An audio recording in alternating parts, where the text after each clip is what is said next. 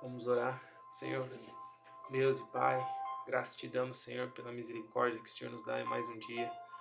Obrigado pela tua palavra, falar aos nossos corações, Senhor. Temos tempo tempos de qualidade ao seu lado, Senhor. Não temos a certeza do amanhã, mas temos o hoje, Senhor, que é uma consequência que virá amanhã.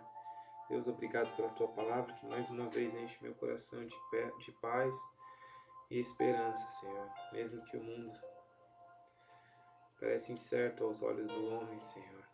Mesmo que não temos sido os melhores gestores, Pai, para esse mundo. Mas, Deus, a Ti eu oro e peço Tua presença neste lugar, Senhor. Ajuda a mudar, Senhor, em mim aquilo que precisa ser mudado. Senhor, ajuda a confiar mais em Ti, porque tenho tentado diariamente com as minhas as mãos, com as minhas forças, Pai. Fazer o impossível, Pai, para que a minha vontade seja estabelecida, Senhor. E eu confesso que daí vem as frustrações e o cansaço, Senhor. E eu te peço, sabe, esse refrigério. Renova meu ser, meu coração. Não oro somente para mim, Senhor, mas para as pessoas ao meu redor. Oro para as pessoas que estão necessitadas nesse momento de esperança, de carinho. Temos vazios enormes dentro de nós, Pai capacidades enormes, Pai, mas sabemos que o Senhor é Deus e que pode transformar as nossas vidas, Deus. Obrigado por essa mensagem. Em nome de Jesus. Amém. E graças a Deus, Pai.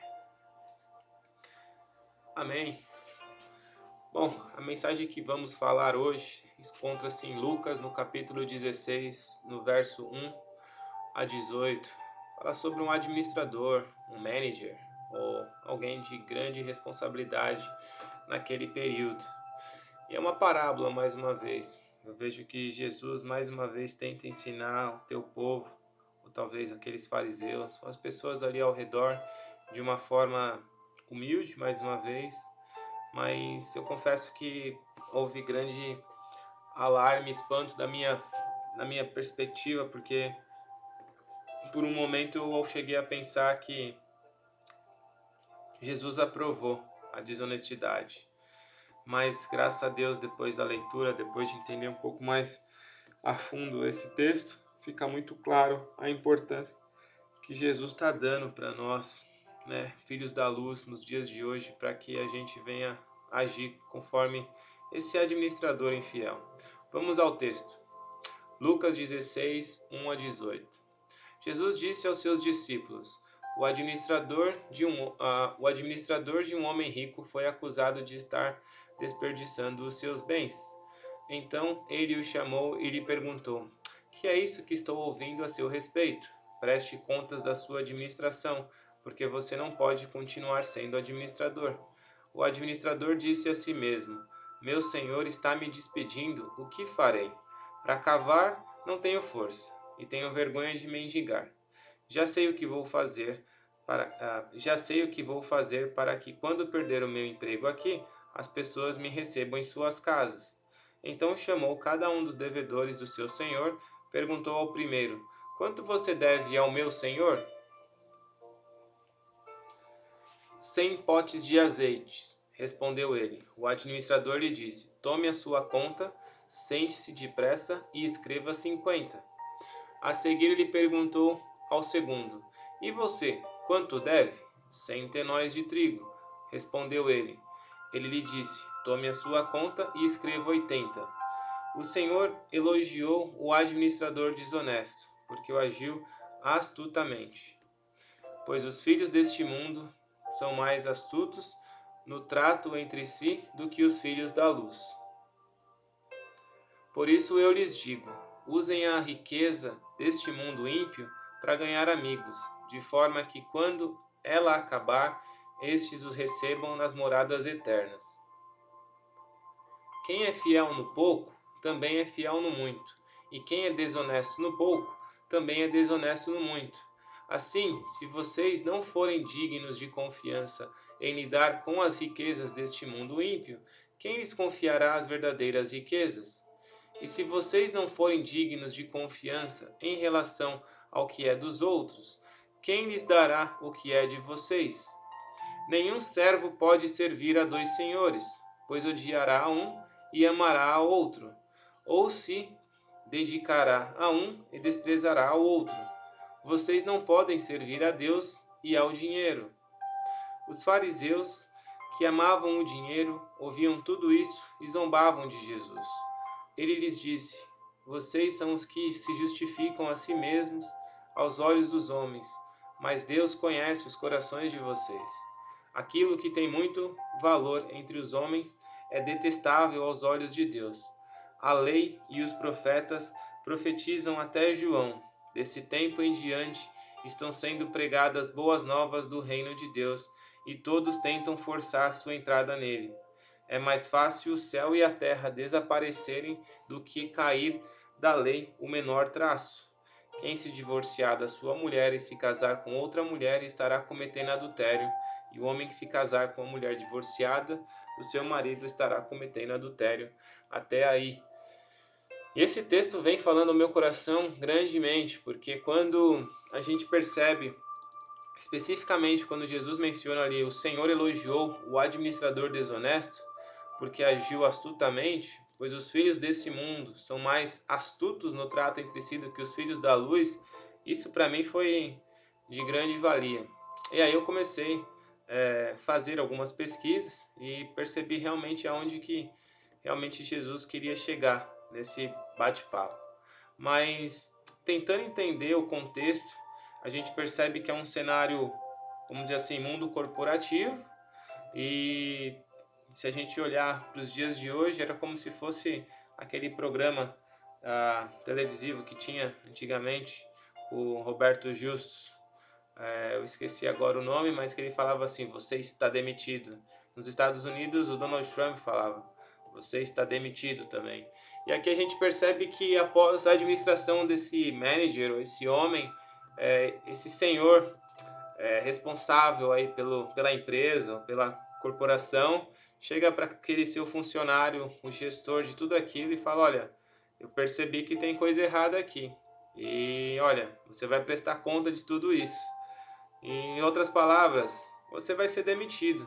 E a gente percebe que esse é, profissional, em nenhum momento ele voltou ali com, né, com excuses, ou, sabe, pedindo desculpas, ou tentar é, conversar, ou convencer o seu senhor, ou seu gestor, ou o seu chefe do erro. Ele simplesmente ele aceitou, ele realmente sabia que estava fazendo a coisa errada.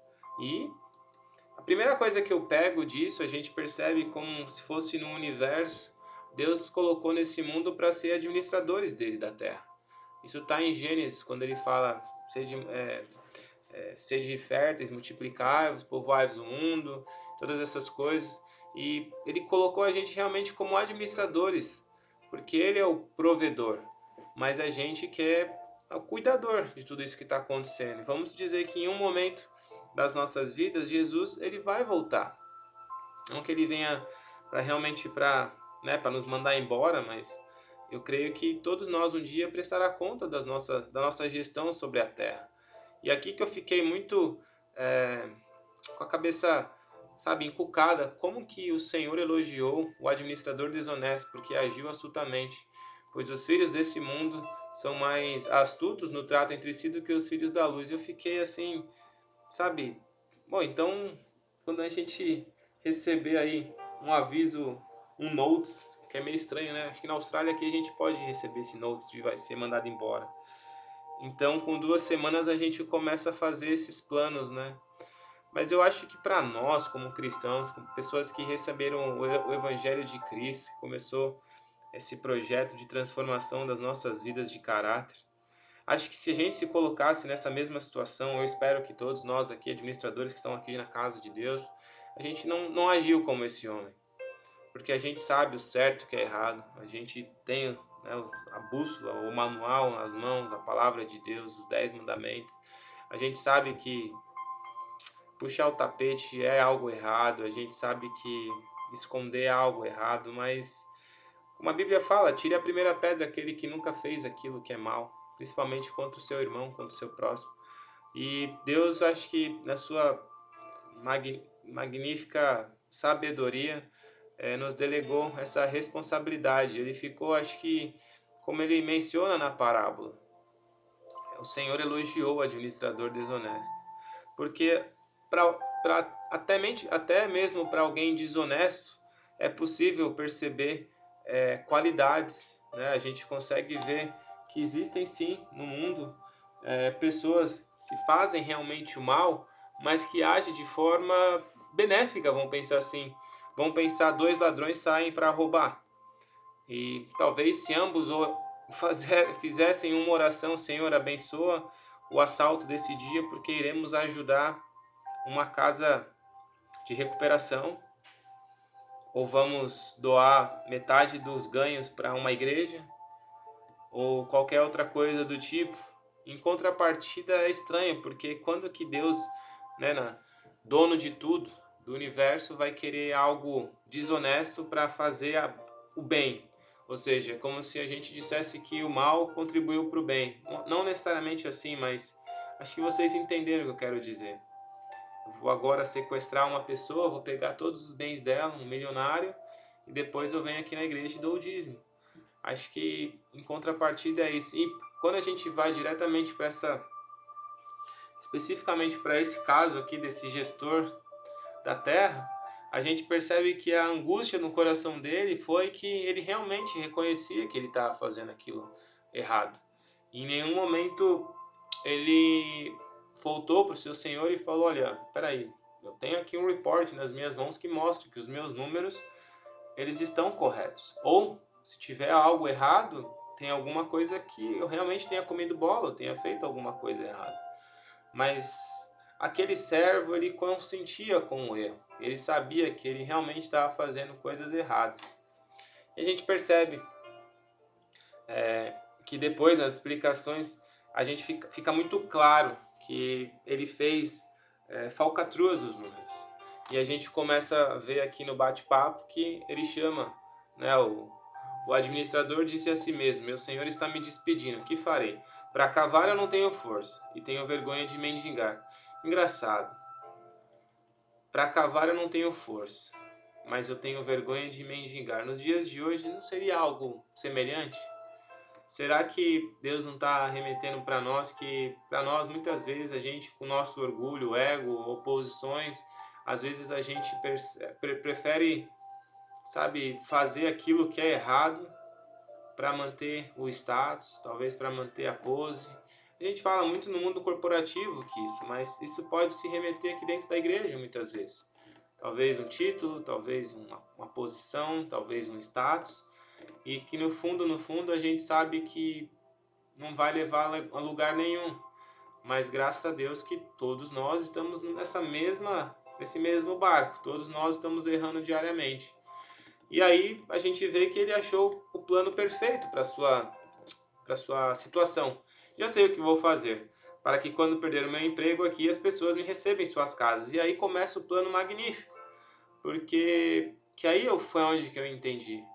Porque esse senhor, ele sabia que ia ficar, vamos dizer assim, desempregado, mas ele ainda assim, por ser alguém de muita responsabilidade naquilo que fazia, ele conseguiu montar um plano e fazer com que essas pessoas que deviam para o seu senhor, talvez começasse a dever para ele, não na mesma proporção da dívida, mas como se fosse tá devendo favores. E nos dias de hoje, você já se sentiu às vezes devendo um favor para alguém por ter recebido algo, ter feito algo?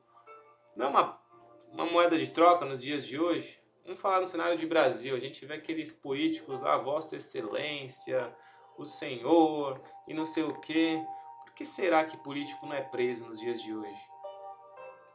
Então eu fico imaginando que tem muitas coisas por trás para comprar o silêncio, para comprar a verdade.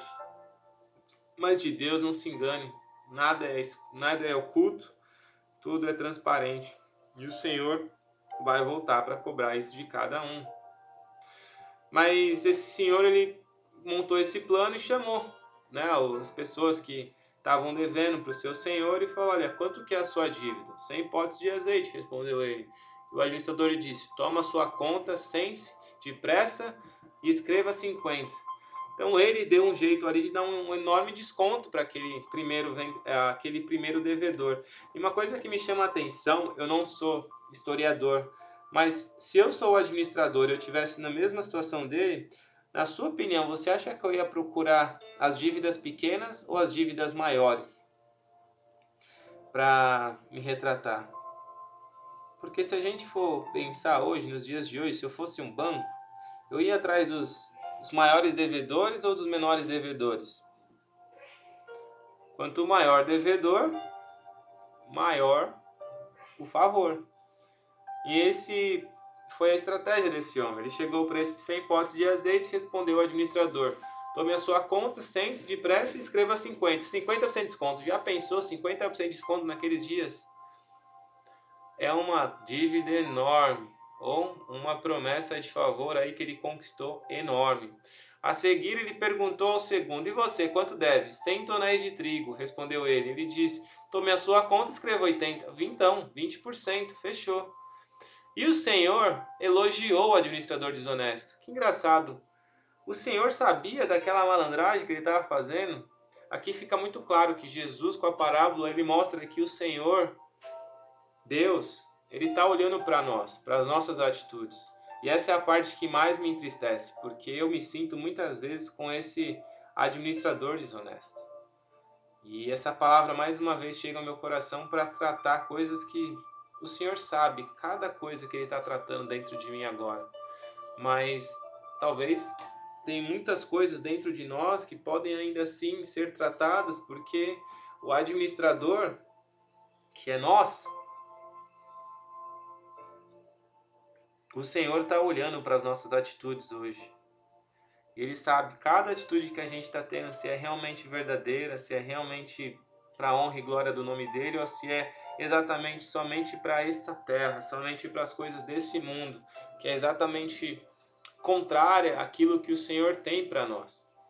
E aí foi onde que começou a cair minha ficha em relação a essa mensagem, porque o Senhor elogiou o administrador desonesto, porque agiu astutamente. Ele fez uma comparação, porque os filhos deste mundo são mais astutos no trato entre si do que os filhos da luz.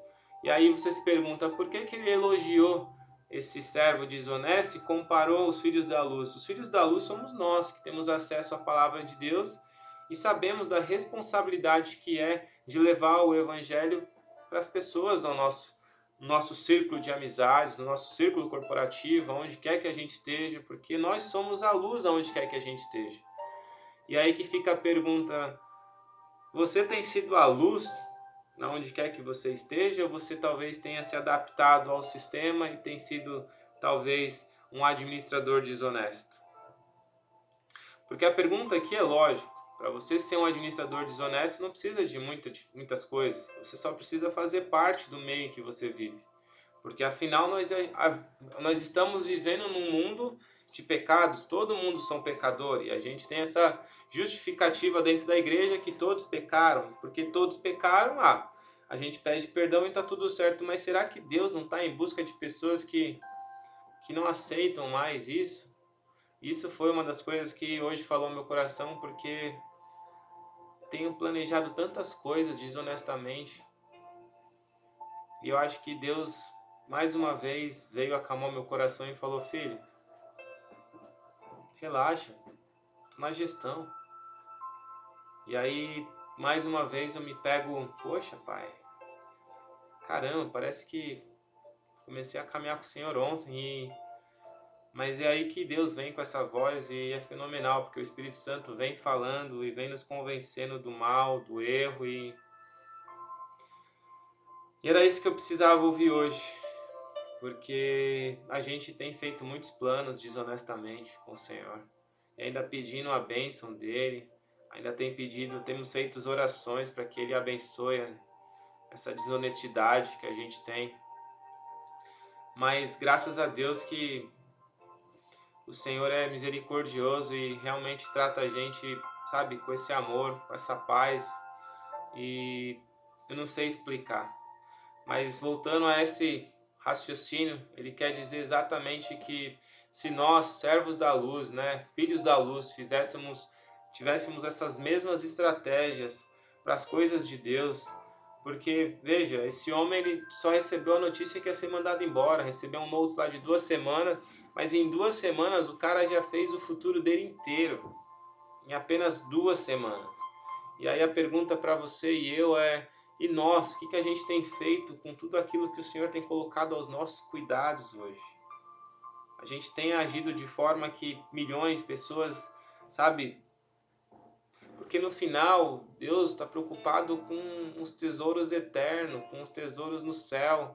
E às vezes a gente está preocupado com esses tesouros terrenos, que é o que mais eu tenho me angustiado e preocupado, meu coração, dizendo: Senhor, eu tenho que correr atrás, ainda dá tempo, eu tenho que me esforçar um pouco mais, ainda dá tempo, e ao mesmo tempo aquela luta dentro de mim, dizendo: os finais dos tempos estão tá chegando, é melhor, sabe, nem correr atrás mais e achar o balance nessa loucura do mundo ficou cada vez mais insuportável, até que realmente você desaba e fala: Senhor, não consigo lutar.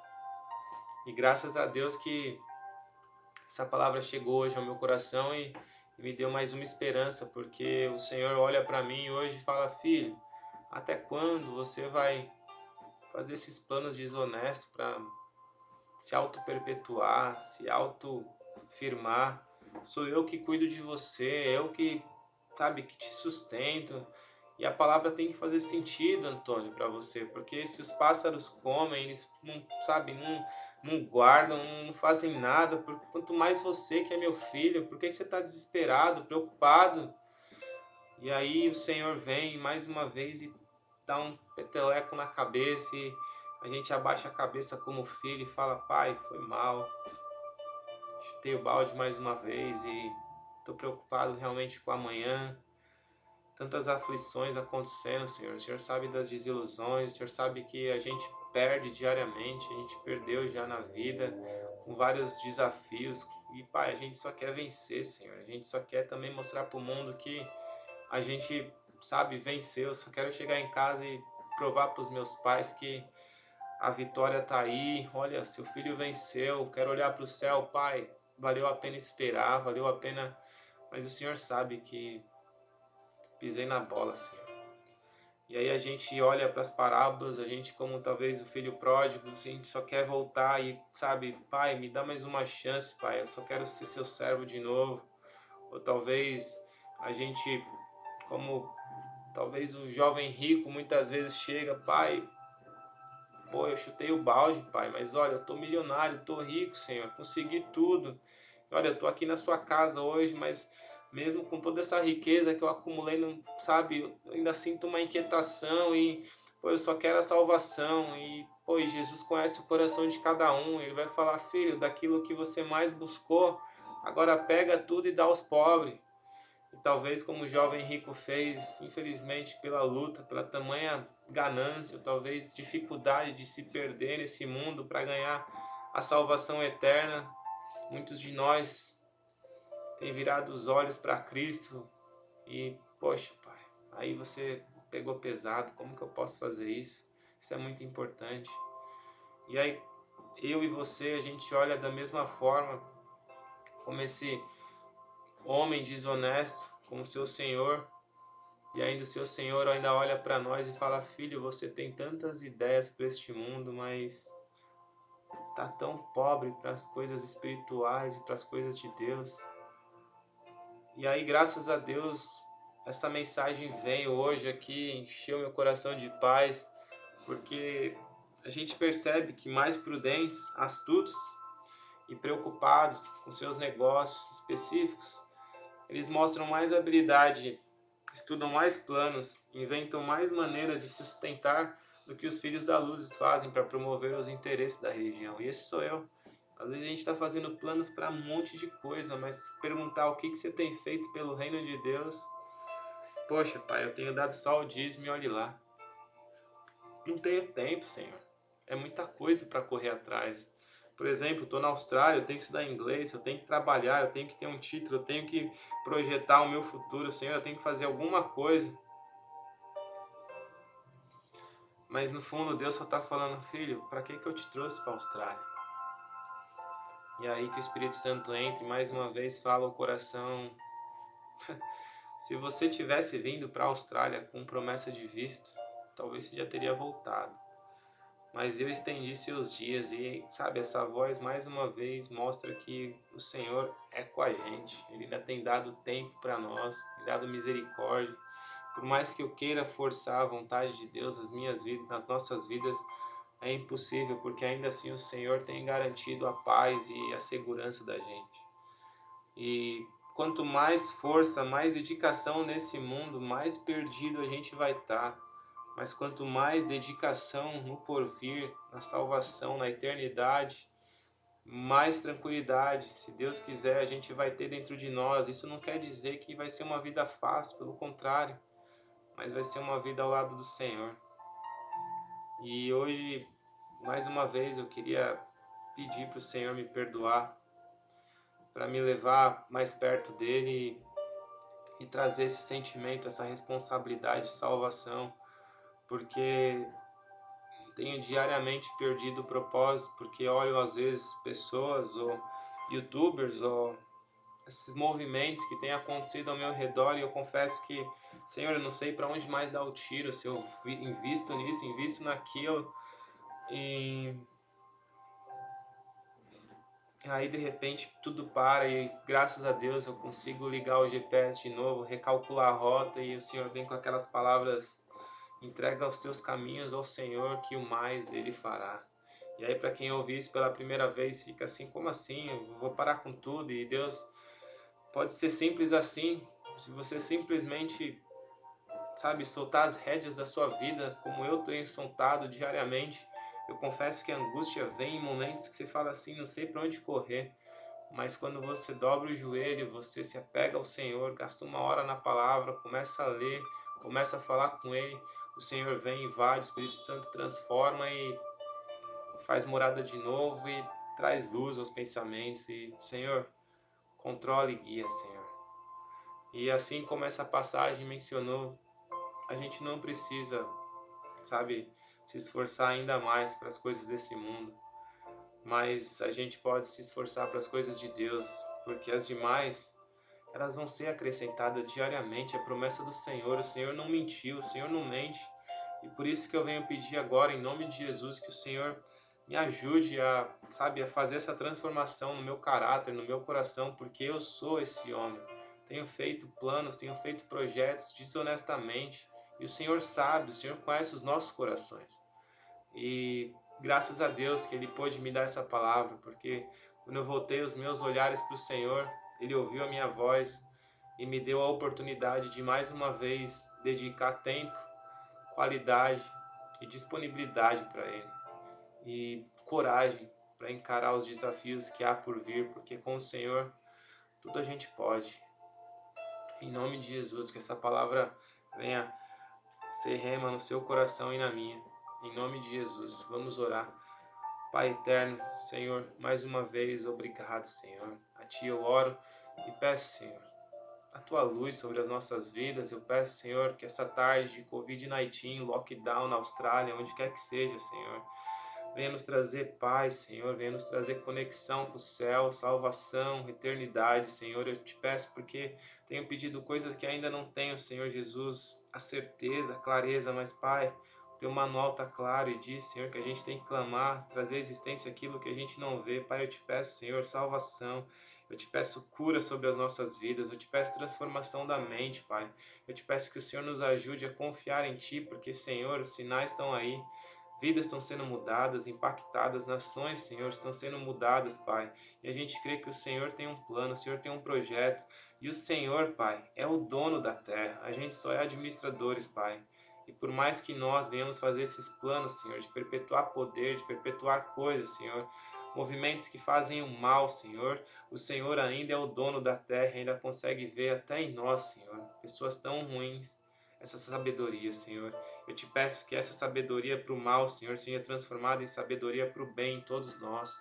Eu oro para que o Senhor renove a nossa casa, renove a nossa igreja, renove a nação, Senhor, renove a Austrália, cura, Senhor. O Senhor venha dar visto para quem não tem, o Senhor venha dar acesso, Senhor, de estudo para aqueles que anseiam estudar, o Senhor venha dar saúde para aqueles que estão doentes, Senhor. O Senhor venha trazer paz, Senhor Jesus, venha trazer cura para aqueles que estão no hospital, pessoas que sonham, Pai, em ser pai e mãe, Senhor. Faz, Senhor, transforma, Senhor, os ventres dessas mulheres ou desses homens, Senhor, em nome de Jesus, venha com cura, Senhor. Eu oro para que o nosso futuro seja promissor nas tuas mãos, Pai. Eu oro pela empresa que eu trabalho, para que o Senhor abençoe, Senhor, os líderes, Senhor. Dê sabedoria para fazer o bem, Senhor, para fazer multiplicar os recursos. Dá ideia, Senhor Jesus. Se eu não fazer parte, Senhor, o Senhor me coloque onde quer que o Senhor esteja, Senhor. Mas se eu estiver ali, eu oro para aquele lugar que seja melhor, Pai, com a minha presença. Eu oro, Senhor Jesus, para que a gente venha fazer as contas corretamente. Que a gente venha, Senhor, trabalhar em função do teu reino, Pai. Eu oro, Senhor Jesus, para o nosso futuro, Senhor. Eu olho para a nossa geração, para a nossa próxima geração, Senhor. Eu oro, Senhor Jesus, pelos futuros herdeiros, meu Pai, que vão, Senhor Jesus, herdar os conhecimentos que o Senhor está me dando, Pai. Que eu e minha casa e os meus filhos, em nome de Jesus, Pai, venham te servir para a honra e glória do Teu nome, Pai. Amém. Graças a Deus, Senhor.